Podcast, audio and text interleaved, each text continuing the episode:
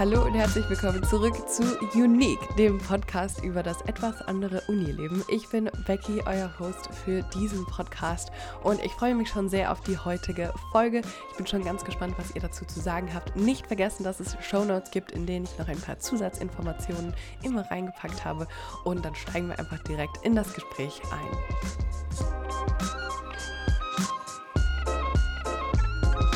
Wir haben heute wie immer einen Gast natürlich da zu einem super spannenden Thema und ich bin so, finde es so cool, dass du hier bist und darüber sprichst. Aber ähm, stell dich am besten einfach mal selbst vor, was du so machst, wer du bist, was deine Hobbys sind ja. und so weiter. Ähm, also ich bin die Hatije, ich bin 24 Jahre alt und komme ursprünglich aus Mannheim. Und ich bin mir sicher, dass viele fragen werden, wo ich ursprünglich komme. Ich bin, also meine Eltern kommen aus der Türkei. Ich bin Türkin, aber ich bin hier geboren und aufgewachsen in Mannheim und ähm, habe meinen Bachelor an der Uni Mainz absolviert und dann bin ich fürs Master nach Freiburg umgezogen und mache jetzt meinen Master in Biologie im letzten Semester, würde ich jetzt so sagen. Also kurz vorm Bachelor, äh, Master schreiben, genau. Aufregend. ja, aber auch sehr stressig, weil ich ja noch die ganzen Prüfungen noch habe, aber wird schon. Ja, bestimmt. Also in meiner Freizeit ist jetzt eigentlich nicht so spannend, aber ich gucke nicht so viele Serien, muss ich jetzt sagen. Also binge auch nicht so viel, mhm. eher ähm, Animes. Und vor neuem habe ich angefangen, äh, Marvel Comics zu lesen. Und oh. ja. Weil Dann bist du ja richtig deep drin, so im Vergleich zu Filmen Nicht so, so ganz, also nicht so ganz. Also ich lese eher so die ganzen Charakter und deren mhm. ganzen Vorgeschichten und meistens also suche ich mir meistens einen Charakter aus und dann lese ich deren ganze Vorgeschichte und dann, was mit den in dem ganzen Universe passiert ist. Mhm. Und habe jetzt nicht so einen großen Überblick über die, ganze, über die ganzen Events, die dort passieren. Deshalb würde ich nicht sagen, dass ich so richtig deep, deep bin. Aber mhm. macht mir Spaß. Genau, und ansonsten mache ich gerne Sport. Ich backe auch noch gerne gesundere mhm. Versionen von Kuchen damit okay. habe ich auch neu angefangen und habe jetzt auch ähm, so ein Kochbuch für mich bestellt und mhm. versuche auch da selbst was reinzuschreiben. Das hat dann auch so im Lockdown angefangen, mit dem Sport und mit dem gesund ernähren. ja. Ja, das, für dich war dann das Brot, also statt Brot, Kuchen. ja, das war für mich meine Glow-Up-Phase im Lockdown, weil viele haben ja dann äh, sehr viel Stimmt. gebacken und haben sich, äh, haben auch sehr oft gesagt, dass sie zugenommen haben und so. Und bei mir war das irgendwie umgekehrt. Das war dann so ein Glow-up von mir. Ich habe angefangen, mich gesund zu ernähren, Sport zu machen. Ja. Wow. Also ich muss auch sagen, Lockdown war für mich nicht so, ja, es, es geht. Ich glaube, ich habe nicht großartig zugenommen, aber es war halt einfach nicht so Sport wie vorher. Doch anders. Ja, okay. Das heißt, äh, ja, die Frage, die ich heute rausgesucht habe, was war die letzte Sendung, die du gebinged hast, war wahrscheinlich nicht ganz so passend. Aber. Ja. Also ich was? kann ja sagen, die letzte Serie, die ich geguckt habe, war die letzte mhm. Staffel von My Hero Academia. Das ist auch jetzt ein Anime. Ich weiß nicht, ob okay. die Zuschauer das jetzt. Nicht Zuschauer, Zuhörer, genau. ich vergesse immer, dass es ein Podcast wird. Ja, ja. Immer, ich muss mich aber auch dran gewöhnen. Ich bin es auch immer so gewohnt, Viewer zu sagen, aber es sind ja keine Viewer ja. gerade. Ja. Okay. Aber gut, cool, Animes. Also kennen bestimmt ein paar. Also ich weiß, dass bei uns auf dem Discord-Server zumindest einige Leute sind, die da so ah, drin sind cool. und sich da so austauschen zu. Und mein Freund guckt da auch ein paar Sachen, aber mhm. ja, ich bin da raus. das ist nicht meins. Ja, aber kommen wir mal zum heutigen Thema. Ähm, ich finde das super, super spannend und ich habe ja in einer Instagram-Umfrage gefragt, ob es Hijab-Trägerinnen in unserer Community gibt. Und da haben mich tatsächlich auch ein paar Fragen erreicht, was denn ein Hijab ist. Das heißt, könntest du das für uns gerade mal erklären? Ich bin jetzt keine, keine Expertin in Islamwissenschaften oder so, deshalb kann es sein, dass ich vielleicht irgendwas falsch sage oder so. Aber ich sage einfach, was Hijab jetzt für mich bedeutet und soweit ich mhm. das wisse und auch so weit, wie ich das selbst gelesen habe. Mhm. Ähm, es ist eigentlich die Bedeckung und viele decken direkt an das Kopftuch. Ähm, das ist auch Teil der Bedeckung, aber eigentlich ist es mehr umfangreich. Also es ist einfach nicht nur etwas, dass die Frauen sich die Haare bedecken, sondern mhm. vielmehr, dass man die Bescheidenheit, wie du dich anziehst, wie du dich äh, draußen verhältst, einfach, also im Englischen ist es irgendwie viel schöner, das Wort Modesty, Und bei Frauen ist es halt die Kopfbedeckung und dann, dass man das, den Körper bedeckt. Und ähm, dieser Hijab kommt von dem Arabischen und heißt auch sich verdecken. Und das gilt auch für Männer äh, und auch für Frauen. Also viele denken mhm. dann immer Hijab, Kopftuch, die Frau trägt ein Kopftuch. Aber das ist eigentlich auch für Männer gedacht. Also dass sie selbst auch draußen sich bescheiden äh, verhalten, darauf achten, wie sie als Muslime sich verhalten, reden, die einfach alles, also wie man sich einfach als Muslime darstellt eigentlich. Mhm. Genau, okay. also so würde ich das interpretieren. Und da gibt es halt bestimmte Vorschriften und mhm. bei den Frauen ist es halt, dass man ein Kopftuch trägt und darauf achtet, wie man sich anzieht. Also lockere Kleidung, so dass man den Körper nicht so sieht und bei Männern ist es eigentlich auch so, dass es da bestimmte Regeln gibt. Mhm. Genau. Okay. Ja, ich finde das eigentlich auch schön so als Abgrenzung, weil Kopftuch finde ich auch immer schwierig, weil eigentlich gibt es das ja im Christentum auch. Also vor allem auch im orthodoxen mhm. Christentum sieht man das ja auch noch in der Kirche, ja. dass dann Frauen ihre Köpfe bedecken und auch generell so ältere Omis machen das ja auch. Deswegen finde ich ja. irgendwie ist es auch kein ganz passender Begriff dafür, weil das ja auch mehr eine, ja, ein Lebensstil ist, wie du es genau. so schön beschrieben hast. Wir haben natürlich ein kleines äh, Vorschreiben gehabt. Ähm, ja. Und du hast dann quasi erst später sozusagen entschieden, ähm, Hijab zu tragen. Und kannst ja. du das für uns so ein bisschen mitnehmen auf diese Reise, wie du da angekommen bist an dem Punkt? Ja, ähm, also wie ich dir auch gesagt habe, ich habe erst mit 18 angefangen. Also mhm. das ist auch so witzig, direkt am ersten Tag meiner Uni. Und ähm, oh. davor, ja, das war dann so eine, also ich komme jetzt dazu, ich fange mal von ganz vorne ja. an.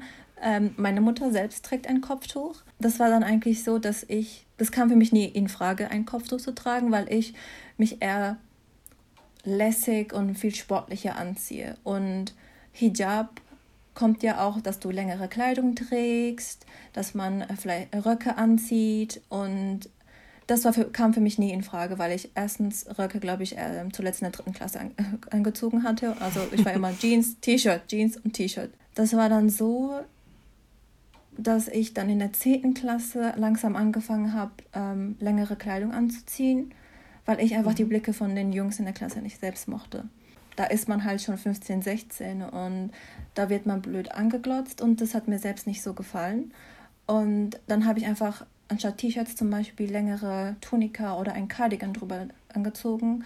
Und dann wurden meine T-Shirts, anstatt T-Shirts wurden die halt drei Viertel. Und dann habe ich im Sommer angefangen, zum Beispiel Langarm anzuziehen. Und wenn es mir zu heiß war, dann habe ich es ein paar Mal ausgezogen.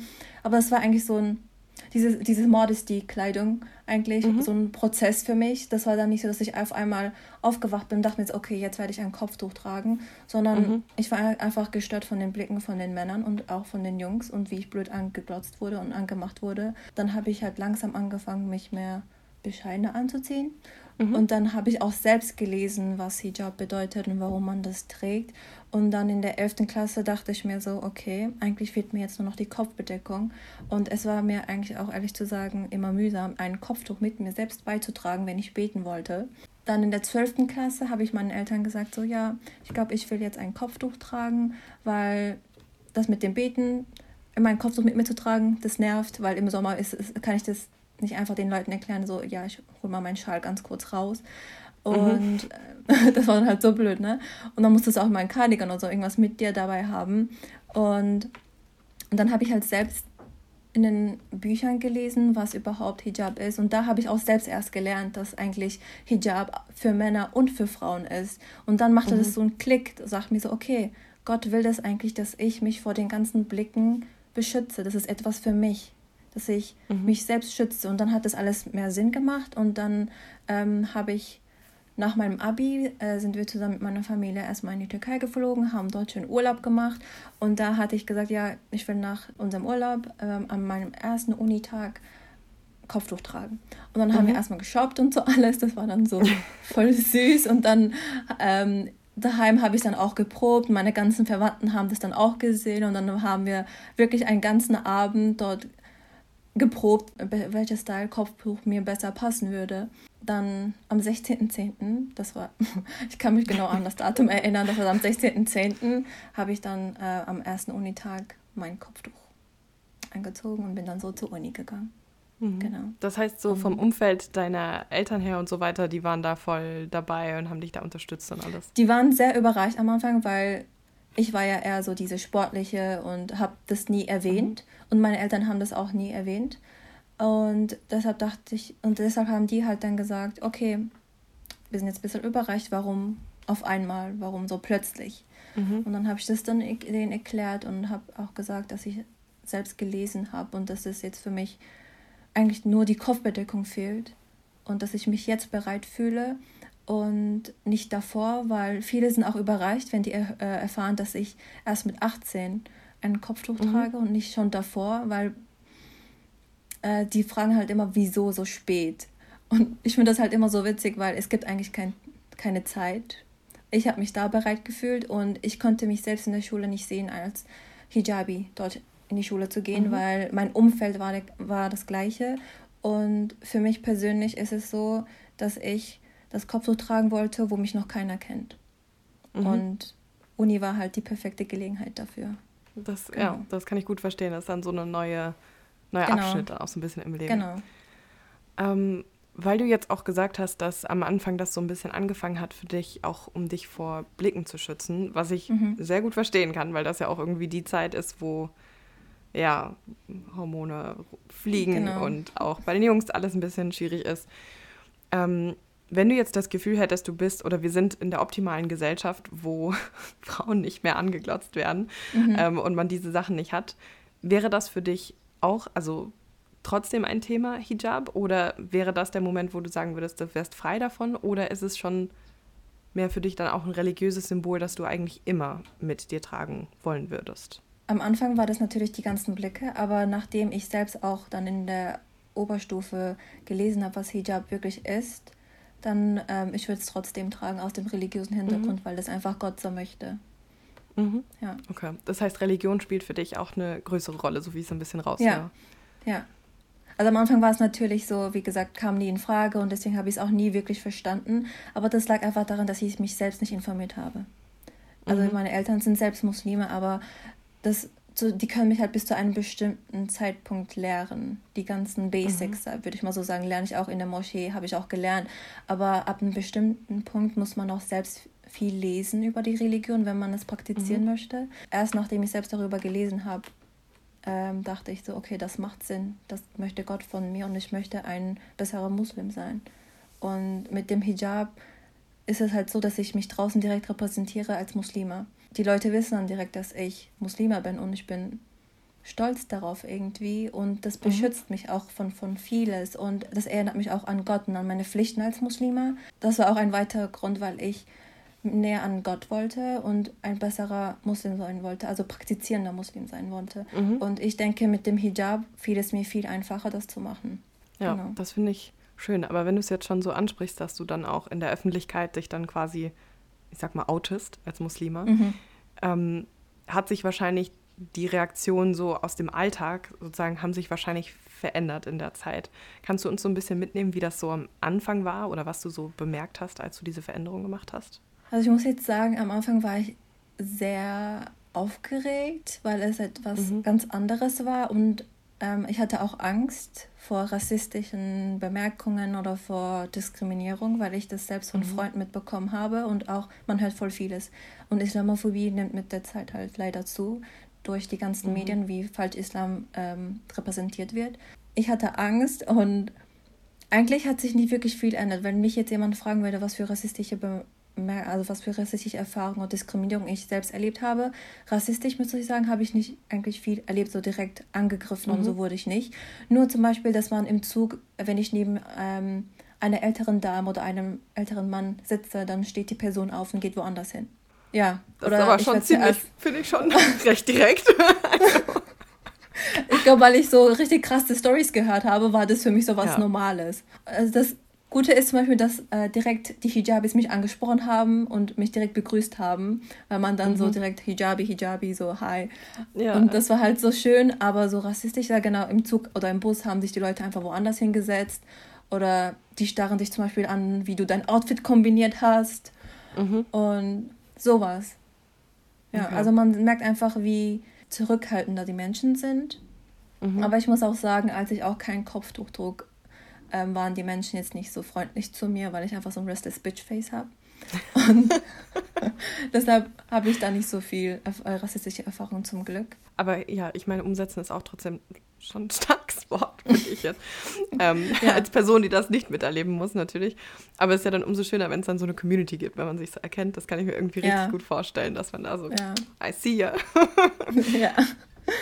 Das ist cool. Genau. Okay. Ja, ich kann mir echt vorstellen, dass am Anfang dann ein bisschen nervös war. Und dann, also ich weiß nicht, ich stelle mir da vor, du, du bist Ersti, du mhm. trägst zum ersten Mal Hijab, du, du hast sozusagen einen ganz neuen Schritt im Leben und dann gehst du ins Studium rein und da ist es ja, also ich, das die, die Nachricht, die mich am Anfang immer erreicht, ist, wie finde ich Freunde an der Uni?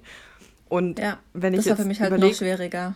Genau, also wie war das dann für dich? Also hast du mit Kommilitonen irgendwie was gefunden? Hast du eine Gruppe gefunden oder wie war dieses Erlebnis so für dich? Mhm. Ähm, also für mich, ich ging da am ersten Tag zur Uni und ich habe da auch mit meinem Vater davor immer gesprochen. Ich bin sehr schüchtern und sehr introvertiert und ich warte immer, dass die Leute mich zuerst ansprechen. Und das hat eigentlich bisher immer funktioniert. Aber wenn man ein Kopftuch trägt und die einzige Ausländerin im ganzen Saal ist, weil da waren da echt nur Deutsche. Also es waren mhm. echt nur Deutsche und ich war die einzige Hijabi und dachte mir so, okay, hatte keiner will zu dir kommen und dich ansprechen. Und da waren auch schon Gruppen gebildet, also es waren wahrscheinlich Freunde, die sich von der Schule aus kannten. Und dann dachte ich oh, mir so, okay, du musst jetzt hingehen zu den Leuten, du musst sprechen.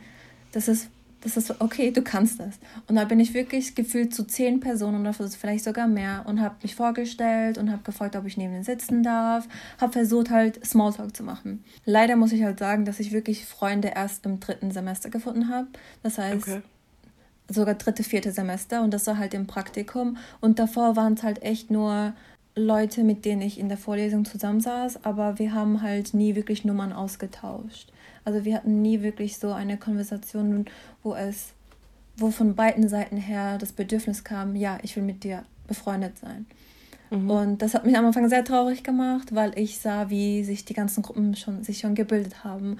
Und ich habe mir mhm. auch sehr viele Videos schon vor dem Studium angeguckt, wie man Freunde findet. Und da hieß es immer, so, ja, in der ersten Woche musst du direkt eine Gruppe finden, sonst hast du nie Freunde im, im ganzen Studium. Ich so, okay, toll, ich habe jetzt gar keine Freunde, ich werde nie wieder Freunde haben.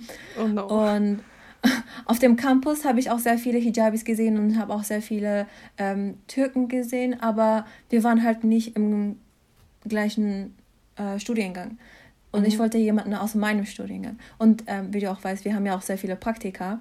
Da habe ich mich auch zum Beispiel den Leuten, neben den Leuten hingesetzt. Diese ganzen Freundschaften haben auch nicht wirklich gehalten. Und erst im dritten Semester habe ich super zwei nette Freundinnen kennengelernt und wir mhm. sind bis heute noch befreundet. Im Ab Master war es dann natürlich viel anders. Mhm. Da fiel es mir zum Beispiel viel einfacher. Ich weiß nicht wieso, aber da war ich zum Beispiel auch die einzige Hijabi. Also ich bin jetzt immer noch die einzige Hijabi, aber mhm. ähm, und da war ich auch ähm, die erste, die dann zu meiner Freundin hingegangen ist und habe sie dann angesprochen. Und in den Gruppen habe ich halt wirklich versucht, mehr, mehr offen zu sein, mehr freundlicher rüberzukommen. Ja, Jetzt habe ich zum Beispiel auch Freunde direkt schon im ersten Semester machen können. Und ich habe aber zum Beispiel bemerkt, im Unterschied zu den Kommilitonen in Mainz, dass die Leute jetzt im Master viel offener waren und auch sogar, mhm. ich wurde angesprochen diesmal. Und das war für mich so ein Wow-Moment. Ich habe so, oh mein Gott, ich wurde angesprochen. ja. ja, okay. Das ist interessant, dass du das sagst. Also ich frage mich so ein bisschen, ob das vielleicht auch eine Altersfrage ist oder. Ja, kann auch das, sein ja, weil ich kann mir gut vorstellen, dass wenn man so frisch an die Uni kommt, dass man vielleicht mhm. da irgendwie, ich meine, die anderen, man denkt ja immer, man ist die einzige Person, die kein Selbstbewusstsein hat oder weniger. Ja. Aber eigentlich ist es bei allen so ja. in den ersten paar Monaten. Kann auch sein. Ja, aber ähm, hattest du auch das Gefühl, dass die Freundschaften in deinem Bachelor nicht entstanden sind wegen deinem Background? Oder hat das so oder so nicht geklickt. Also ich meine, es, es gehört ja immer sehr viel zum Background dazu. Ich meine, du bist ja. nicht nur eine Hijabi, sondern du bist so viel mehr als das. Ähm, mhm. Aber auch wenn du sagst, das waren Menschen oder du hast denen angesehen, das sind Deutsche, das heißt ja auch schon, dass du dich auch sehr stark über einen anderen kulturellen Hintergrund definierst, was ich sehr gut mhm. nachvollziehen mhm. kann. Ähm, also hat das von dieser Seite her nicht geklickt, weil du dich da anders gefühlt hast oder hat das nicht geklickt, weil das irgendwie nicht einfach nicht kompatibel war, wie es manchmal so ist? Ähm, ich glaube, das war eher das Zweite, weil okay. von der Kultur her, das sind ja nicht meine ersten deutschen Freunde und in der, also in der Oberstufe in der Schule hatte ich auch deutsche Freunde, deshalb war das kulturell nicht so fremd für mich. Aber ich habe einfach gesehen, dass sie selbst nicht wirklich Lust drauf hatten, mit mir befreundet zu sein. Und ich habe ich hab mhm. ehrlich gesagt keine Ahnung, wieso. Aber okay. zum Beispiel bei den anderen zwei Freundinnen, die sind auch deutsch und mit denen hatte ich nie das Gefühl, dass sie mich anders behandeln würden oder dass ich, okay, du bist Ausländerin, du trägst Hijabi, du bist mhm. anders. Ich hatte nie das Gefühl, aber bei den anderen schon. Das war dann halt immer so, okay, ja, wir können zusammenarbeiten. Und wenn ich versucht habe, die Person näher kennenzulernen, war das irgendwie so, als würde ich mit einer Mauer sprechen eigentlich manchmal. Mhm. Und dann habe ich halt selbst gemerkt, dass die Person nicht wirklich mit mir in Kontakt sein möchte. Aber zum Beispiel mit den anderen zwei Freundinnen war das dann halt so, dass sie zum Beispiel die erste Person war, die direkt nach meiner Nummer gefragt hat. Und ich meine, mhm. im Praktikum braucht man ja die Nummer von der anderen, damit man bespricht, wann man was macht, wie man, man ob man sich nochmal mhm. treffen möchte oder so.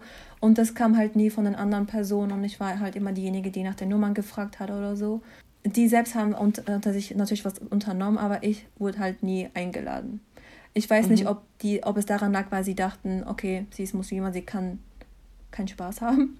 Mhm. Oder weil tatsächlich bin ich überrascht, wenn ich höre von Freundinnen, also deutschen Freunden, höre, dass sie dann immer sagen, oh, ich wusste gar nicht, dass du so, dass du so eine Person bist. Dann bin ich immer so, wie, was meinst du denn?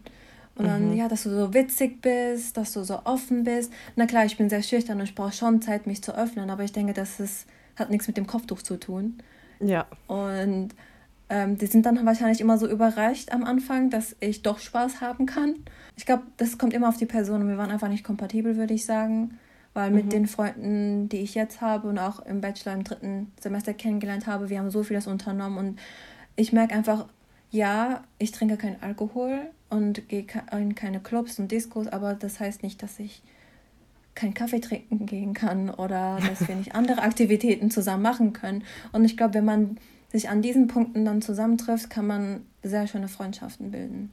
Ja, das ist interessant mit dem kein Spaß haben können. Also ich weiß nicht, das ist, glaube ich, so einer dieser großen Punkte, dass man Religion generell, also nicht nur ähm, Islam, sondern eigentlich alle mit ja. Spaßlosigkeit verbindet.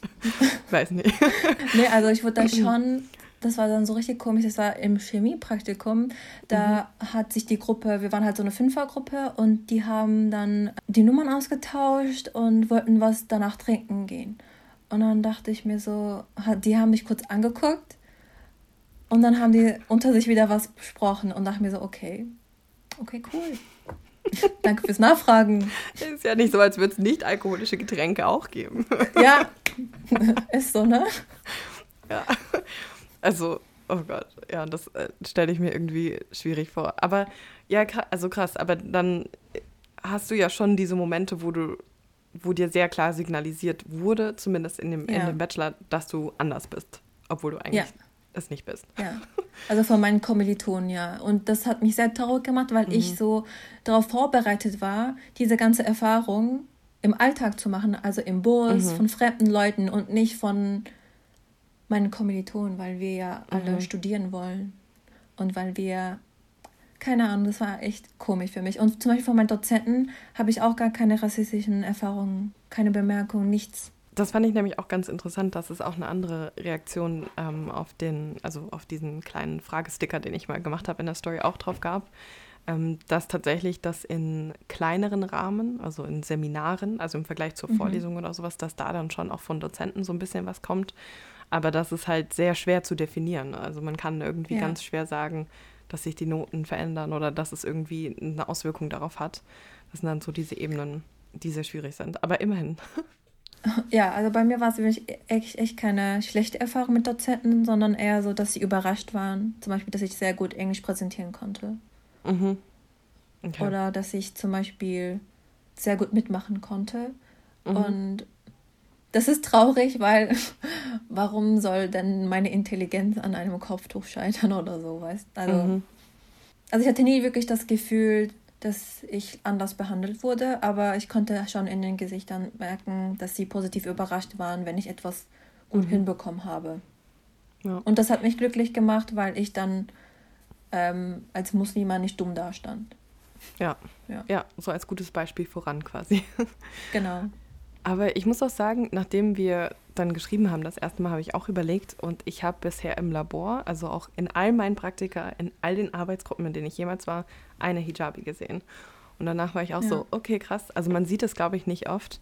Ähm, was mich auch interessieren würde, weil ich auch in dem gleichen Fachbereich bin natürlich, ist, mhm. ob du das Gefühl hast, ich weiß jetzt nicht, ob du vielleicht im Austausch mit anderen Freundinnen darüber gequatscht hast, aber hast du das Gefühl, dass die Naturwissenschaften da irgendwie anders sind als zum Beispiel Geisteswissenschaften oder so? Also, dass da irgendwie eine ja. andere Stimmung herrscht? Ja, also ich war im Bachelor in einer WG mit, das war immer Unterschied, aber mit ungefähr vier, fünf anderen äh, mhm. Studierenden. Mhm. Und die, ich war die einzige Naturwissenschaftlerin. Surprise. und sie waren ähm, alle in Geisteswissenschaften oder Sozialwissenschaften. Und bei denen gab es nie solche Probleme. Und zum Beispiel auch meine jetzigen Mitbewohner, sie studieren Erziehungswissenschaften an der PH mhm. und sie sind beide Erstis. Mhm. Und als ich sie zum Beispiel gefragt habe, wie das dann bei denen war, äh, an ihrem ersten Unitag oder in der ganzen, also in der Woche, die hatten zum Beispiel gar keine negative Erfahrung. Mhm. Und haben auch selbst gesagt, dass sie eingeladen wurden zu sehr vielen Events, zu sehr vielen Treffen und ähm, haben auch schon direkt Freundschaften knüpfen können. Mhm. Und ich denke einfach, so bei den Sozialwissenschaften kann ich mir das schon vorstellen, dass es viel einfacher mhm. ist, weil die Menschen, die Sozialwissenschaften studieren, zum Beispiel soziale Arbeit oder Erziehungswissenschaften. Und ich denke, die Menschen dort sind einfach viel offener auf anderes. Mhm. Von der Kultur her, auch von den ganzen Erfahrungen her, haben die wahrscheinlich auch Erfahrung mit anderen Kulturen als in mhm. den, mit den Leuten, die in der Naturwissenschaft sind. Und ich denke auch, es gibt auch nicht viele Ausländer, die eine Naturwissenschaft studieren. Also ich war echt die einzige Türkin zum Beispiel in den ganzen Praktika. Ja, ja, das, ich meine, ja, es macht natürlich Sinn, dass du vor allem die Sozialwissenschaften mehr, auch mehr Verständnis für kulturellen Hintergrund ja, haben. Ja, würde ich auch sagen. Ja, weil, weil sie glaube, wollen das, das halt lernen. Ja. Wir sind dafür genau. da, um das, um diese ganzen Unterschiede zu lernen und sind daran interessiert haben ein ja. Bedürfnis daran. Und ich glaube, bei den Naturwissenschaften hat man das Bedürfnis nicht wirklich drauf, das zu lernen. Deshalb sind die Menschen anders drauf. Ja, das stimmt. Aber ich finde es ganz interessant, weil, also, aber du bist ja wahrscheinlich deutsche Staatsbürgerin, oder? Ja. ja. Okay. Aber du definierst sie, also du hast jetzt schon mehrmals gesagt, du identifizierst dich schon mit dem Wort Ausländerin. Ja, also das Ding ist, viele sagen, also ich sage auch manchmal, äh, ich bin eine Person mit Migrationshintergrund, aber mhm. das hat für mich eigentlich die gleiche Bedeutung wie Ausländerin. Aber mhm. voll viele nehmen das auch als negativ wahr. Deshalb keine Ahnung, welches das, das richtige Wort ist. Weil ich habe mhm. die deutsche Staatsbürgerschaft, aber wenn mich jetzt zum Beispiel Personen immer fragen, ähm, wie ich heiße, von wo ich komme, sage ich natürlich immer Mannheim. Mhm. Und weil ich bin dort aufgewachsen und geboren. Und mhm. ich bin mit zwei Kulturen aufgewachsen. Deshalb kann ich da nie sagen, ja, ich komme aus der Türkei, weil ich komme nicht aus der Türkei, meine Eltern kommen ja. aus der Türkei. Aber wenn ich dann sage, ja, ich komme aus Mannheim, werde ich einmal so blöd angeguckt. Und dann, ja, von wo kommst du denn ursprünglich? Und dann sage ich immer, ah, meine Eltern kommen aus der Türkei, ich bin Türkin. Aber dann denke ich mir so, okay, ich habe die deutsche Staatsbürgerschaft. Heißt das, ich bin ja. deutsch oder ich bin türkisch? Das ist halt so ein Selbstzweifel in mir, weil man dann mit mhm. zwei Kulturen aufwächst.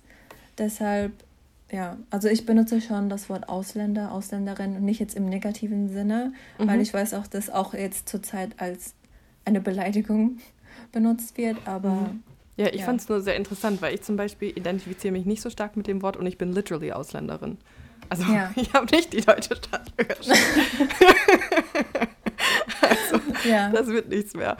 Ähm, deswegen fand ich glaube, das kann auch daran das, also ich weiß nicht, wieso ich direkt zum Beispiel mich selbst als Ausländerin sehe, vielleicht von meinem mhm. Umfeld aus oder weil ich schon so dran gewöhnt bin, mhm. dass ich immer erklären muss, dass ich aus Mannheim komme, aber ursprünglich meine Eltern aus der Türkei kommen. Also das ist immer so ein langer mhm. Satz. Ja. ja. Aber stört dich das? Oder ist es für dich mehr so ein neutraler Begriff, so ist es halt? Mm, für mich ist es ein neutraler Begriff. Kommt drauf okay. natürlich an, in welchem Ton das benutzt wird. Mhm. Aber für mich hat das eher eine neutrale Bedeutung. Ja. Ja, für mich auch, aber ich finde es, also ich finde, was heißt schade, aber ich finde es krass, also dass du das jetzt schon mehrmals gesagt hast, obwohl du ja. die deutsche Staatsbürgerschaft hast. Also ja.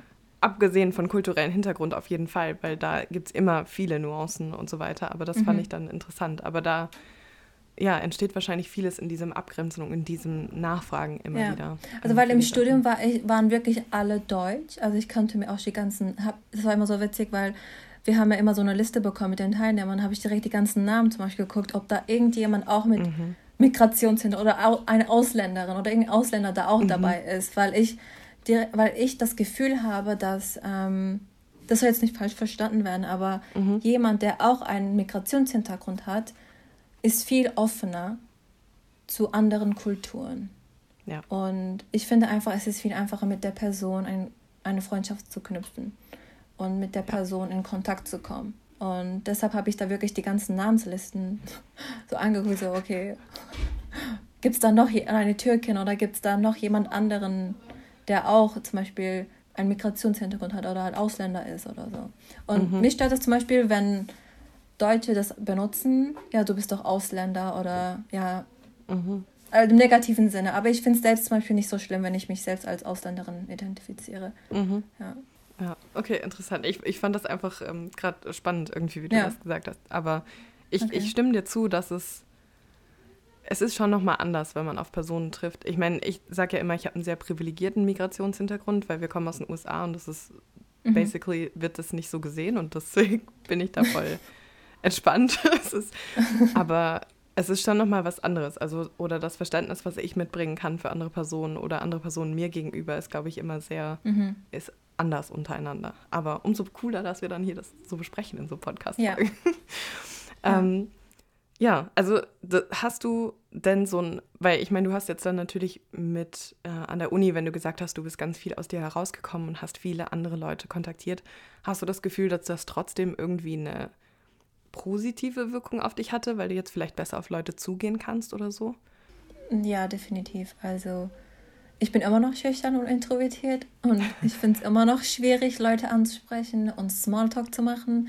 Aber ich bin viel, viel, viel besser darin geworden. Bin jetzt irgendwie auch gelassener, weil am Anfang mhm. war ich so verkrampft und dachte mir so, okay, du musst jetzt mit den Leuten reden, du musst jetzt Smalltalk machen. Aber jetzt bin ich einfach so, naja, wenn es klappt, dann klappt's. Ich glaube, weil ich jetzt auch so lässiger drauf bin, fällt es mhm. mir auch einfacher, Leute anzusprechen. Und mhm. am Anfang war, bin ich erst die Unhijabi gewesen und dachte mir so, okay, das wird voll schwierig. Aber zum Beispiel im Master, da war es für mich voll cool, bin ich einfach auf die Leute zugegangen, habe sie direkt Fragen gestellt. Auch so blöde Fragen wie zum Beispiel, ist das der richtige Raum? Ich wusste, dass das der mhm. richtige Raum ist, weil ich eine Woche davor schon geguckt habe, ob es wirklich der richtige Raum ist. ja. Aber einfach Aber irgendwas. ja, irgendwas, es ist der richtige Raum. Dann bin ich im richtigen Gebäude. Die ganzen Erfahrungen im Bachelor haben mir tatsächlich wirklich im Master geholfen, mehrere Leute auf einmal anzusprechen und das wirklich nicht negativ wahrzunehmen, falls die Leute mhm. nicht mit mir zum Beispiel weiterreden wollten. Da dachte ich so, okay, next person. Das war dann, ja. Aber du bist ja auch wahrscheinlich jetzt auch in dir sicherer, auch mit Hijab, weil ich ja. meine, ich kann mir vorstellen, wenn man ganz am Anfang das trägt, das ist total ja, ja natürlich aufregend und okay, ja. Ähm, ja, ich frage am Ende dieser Podcast-Folgen immer ganz gerne, ähm, wenn jetzt jemand zuhört, ähm, vielleicht mhm. auch jemand, die gerade angefangen hat, einen Hijab zu tragen oder generell Angst hat, an der Uni Hijab zu tragen, also und, und sich darüber vielleicht Gedanken macht, was würdest du dieser Person gerne mitgeben? Also erstens, lasst euch nicht demütigen. Und ich glaube, das Ding ist, viele Leute, die an der Uni sind, man, ich dachte immer, okay, das sind junge Leute, sie wissen, was Islam ist, sie wissen, was eine andere Kultur ist. Aber tatsächlich ist es so, dass viele zum Beispiel keine türkischen Freunde haben oder ich sage nicht mal zum Beispiel muslimische, wirklich keine türkische Freunde haben oder italienische Freunde haben oder mhm. keine Ahnung, amerikanische Freunde haben. Mhm. Also Freunde aus anderen Kulturen. Deshalb sind sie so fremd und leider ist es so, dass Islam an, schlecht repräsentiert wird in den Medien oder in den ganzen anderen schlechten Sachen, die wir sehen und hören. Deshalb sind die Leute meistens dann eher zurückhaltender. Und das muss man zuerst verstehen, dass die Menschen sich nicht direkt öffnen wollen, weil es erstens eine andere Kultur ist, eine andere Religion ist. Einfach ansprechen, versuchen Smalltalk zu machen und selbst zu sagen, hey, wollen wir mal einen Kaffee trinken und versuchen halt Aktivitäten mit denen zu unterbringen, das nicht direkt Alkohol trinken oder irgendwas anderes mhm. involviert, weil das zeigt den Leuten, glaube ich, einfach, dass du auch Spaß haben kannst. Ich weiß, das klingt so schon ein bisschen traurig, aber mhm. weil nach einer Zeit denken die so, oh, okay, die Person ist echt cool. Mhm. Und einfach nicht darauf fixiert sein, dass man Freunde finden muss, weil am Anfang war ich so darauf fixiert, Freunde zu finden, dass ich nicht wirklich Spaß hatte an der Uni. Deshalb einfach gechillt, das alles auf dich zukommen lassen und ja, das klappt am mhm. Ende, weil ich habe ja dann auch im dritten Semester Freunde gefunden. Was ich auch gerne fragen würde, ähm, ja. ich habe gedacht, vielleicht hört ja jetzt jemand zu und denkt, hm, stimmt, irgendwie habe ich noch nicht so wirklich viel über Islam oder mal gelernt, bis auf das, was ich in den Medien gehört habe.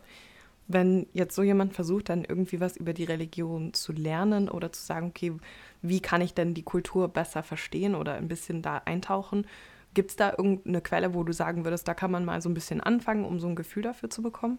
Ich habe da echt selbst keine guten Quellen auf Deutsch oder so, weil das, was ich lese, okay. ist immer auf mhm. Türkisch, weil es für mich viel einfacher fällt, das zu verstehen. Klar. Ja. Aber ich weiß auch, dass viele zum Beispiel am Anfang sehr schüchtern sind, mich selbst so Fragen zu stellen. Mhm. Und ich denke einfach, also auch meine ganzen Mitbewohner, auch meine Freunde, die selbst ähm, einen Kopftuch tragen, sie sind echt nicht davon genervt oder fühlen sich nicht angegriffen, wenn man Fragen stellt. Ich finde es halt immer sehr schön, wenn auch andere mich Fragen stellen, warum trägst du ein Kopftuch oder warum ziehst du dich so an, wann hast du angefangen, das Kopftuch zu tragen.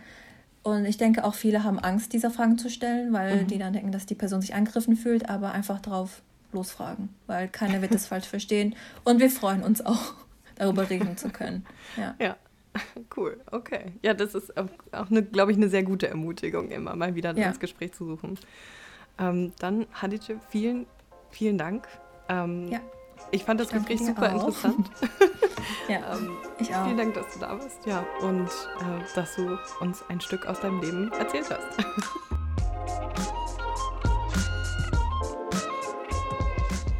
Da ich es wirklich super wichtig finde, sich über diese Themen zu informieren und Neues zu lernen, habe ich hier ein paar Bücher zusammengestellt.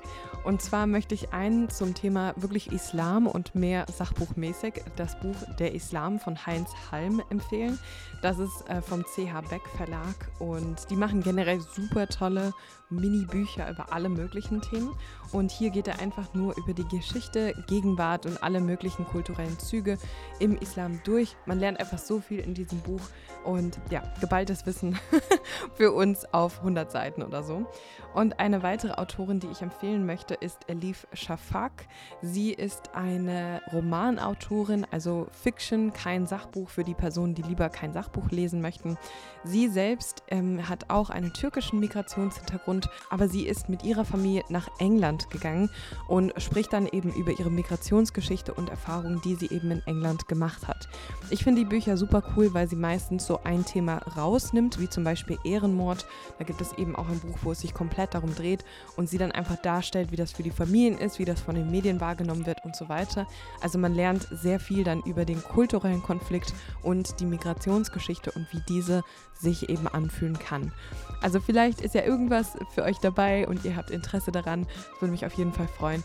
Bis dahin ganz, ganz liebe Grüße. Schön, dass ihr im Podcast heute dabei wart. Und wenn ihr fünf Sterne bei Apple Podcast hinterlassen könnt, wäre das natürlich klasse. Also bis dann.